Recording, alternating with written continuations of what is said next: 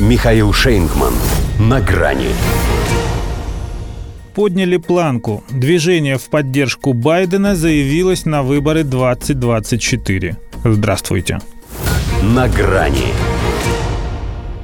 У прыгунов в высоту это называется поднять планку. Так бывает, когда атлет, завалив все, что можно, последнюю попытку переносит на рекордный уровень.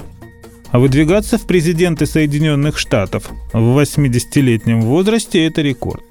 И Джо Байден на него пошел. Причем, как следует из поданной в Федеральную избирательную комиссию заявки на регистрацию движения в поддержку его участия в кампании 2024, опять в паре со все той же Камалой Харрис.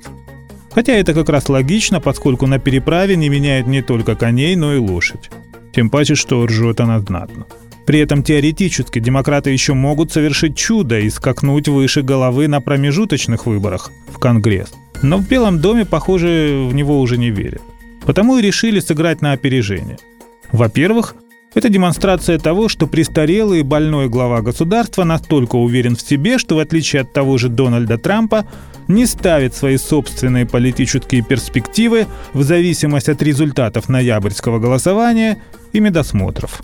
Во-вторых, так он доказывает, что по-прежнему птица самого высокого полета, а не какая-то там хромая утка. Наконец, заранее не сводит процедуру импичмента, за которую, как прознали СМИ, республиканцы возьмутся сразу, как только получат большинство на капиталистском холме, до банального преследования и попытки расправиться с конкурентом.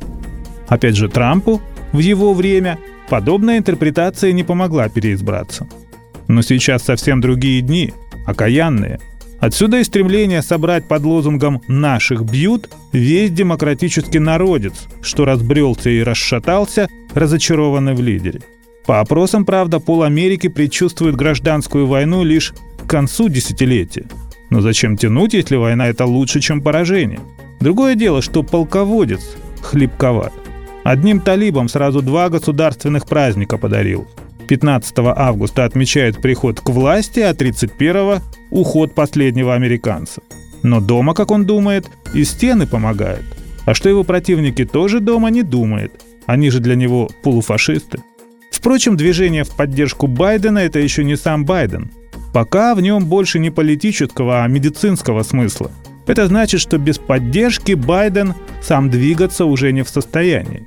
Если же вернуться к спортивной метафоре, то это тот же прыгун, но с шестом – только чур Джо об этом не говорить, а то опять все напутает, и чтобы продемонстрировать свою знаменитую изворотливость, не за тот шест возьмется.